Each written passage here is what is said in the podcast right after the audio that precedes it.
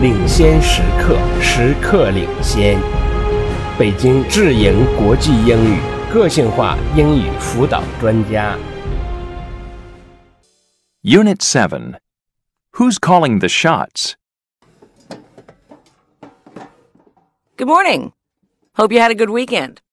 Today we're going to start talking about styles of business management. Styles of management vary from country to country, company to company, and from person to person. One approach to good management, now considered important worldwide, is team building. Team building is only part of what makes someone a good manager, but it underlies many good management practices. When team building, the manager does things to help employees work together effectively as a group, as a team. This is based on the idea that the manager's job isn't simply to tell people what to do, but to help solve problems and help people communicate so they work well together.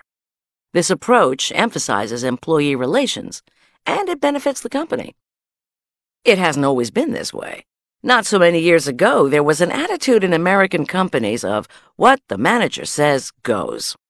Employees were expected to do what they were told. But we're seeing a new paradigm because companies have realized that employees don't do their best work when they're treated like this. This was a big change in American management style, perhaps influenced by the Japanese model. First, in order to build a team, a good business manager knows that different people are good at different things and values the special skills that each employee brings to the company. A good manager needs to find a way to let the employees know that their particular skills are important to the company. The employees are then more likely to do their best when they feel valued and value each other. A strong manager knows how to build a team of employees who help each other do their best work. So, what can a manager do to help employees feel they're valued, like part of the team? Let's consider a situation at a company called the ABC Company. Let's say there's a new manager in the office, Mrs. Gomez, and she's made some changes. One day, an employee, Mrs. Parks, decides to approach Mrs. Gomez about some problems she is having at work. Mrs. Parks has worked at the company for more than 10 years. The new changes make it difficult for her to do her job well. She's stressed, and this is affecting her job performance. So, Mrs. Gomez and Mrs. Parks talk. Mrs. Gomez listens. She knows she has made some changes and that the office isn't being run like it was before, but she tells Mrs. Parks to try her best and to give it more time. Oh, I see a question. Anna? I'm not clear. What kind of changes are you talking about? Oh, well, let's say one change is that before you gave a rough draft of your report to the secretary and she edited it and sent it out. Now, the secretary doesn't do this for you. You have to do it yourself. She changed the way the office was organized. Oh, okay. Later that night, Mrs. Gomez thinks about what Mrs. Parks said. She thinks it's possible that other people in the office are having problems too. Mrs. Gomez knows that she needs a strong team to be a successful manager. She also needs a stable group of employees. She doesn't want people to leave. She decides she needs to get an accurate idea of the employees' perspectives. She decides to give the employees an opportunity to share their ideas. She wants to show them she values their work and their experience at the company. So, Mrs. Gomez makes a team building plan.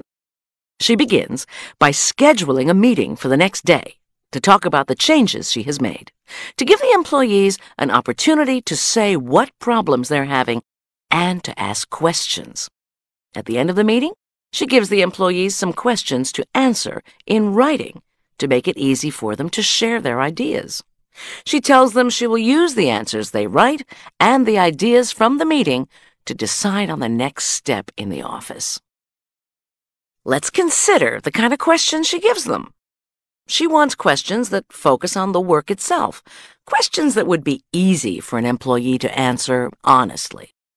Questions like A.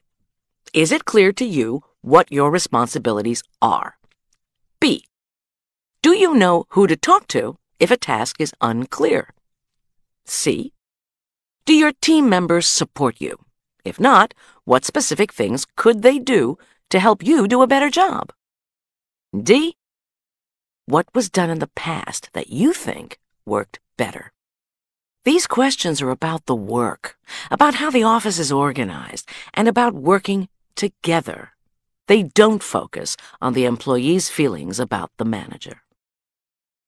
Mrs. Gomez reads their answers to the questions.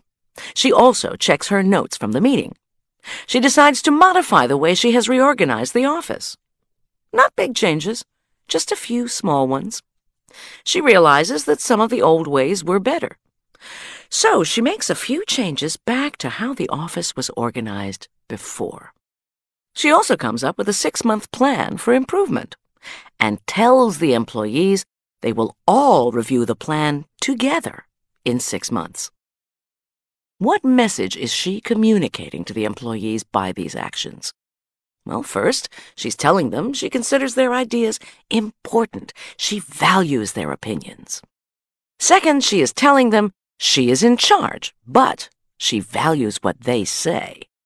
Third, she's telling them that change is not necessarily good if there is no good reason for it. In other words, she didn't need to make so many big changes when she started as manager. And finally, she is telling them that she is human that she can admit her mistakes, and that she is willing to do what benefits the group. This puts her on the road to gaining their support and to being a successful manager.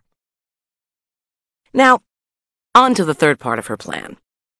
Mrs. Gomez plans a picnic at the park near their office. They have lunch, play games, and talk.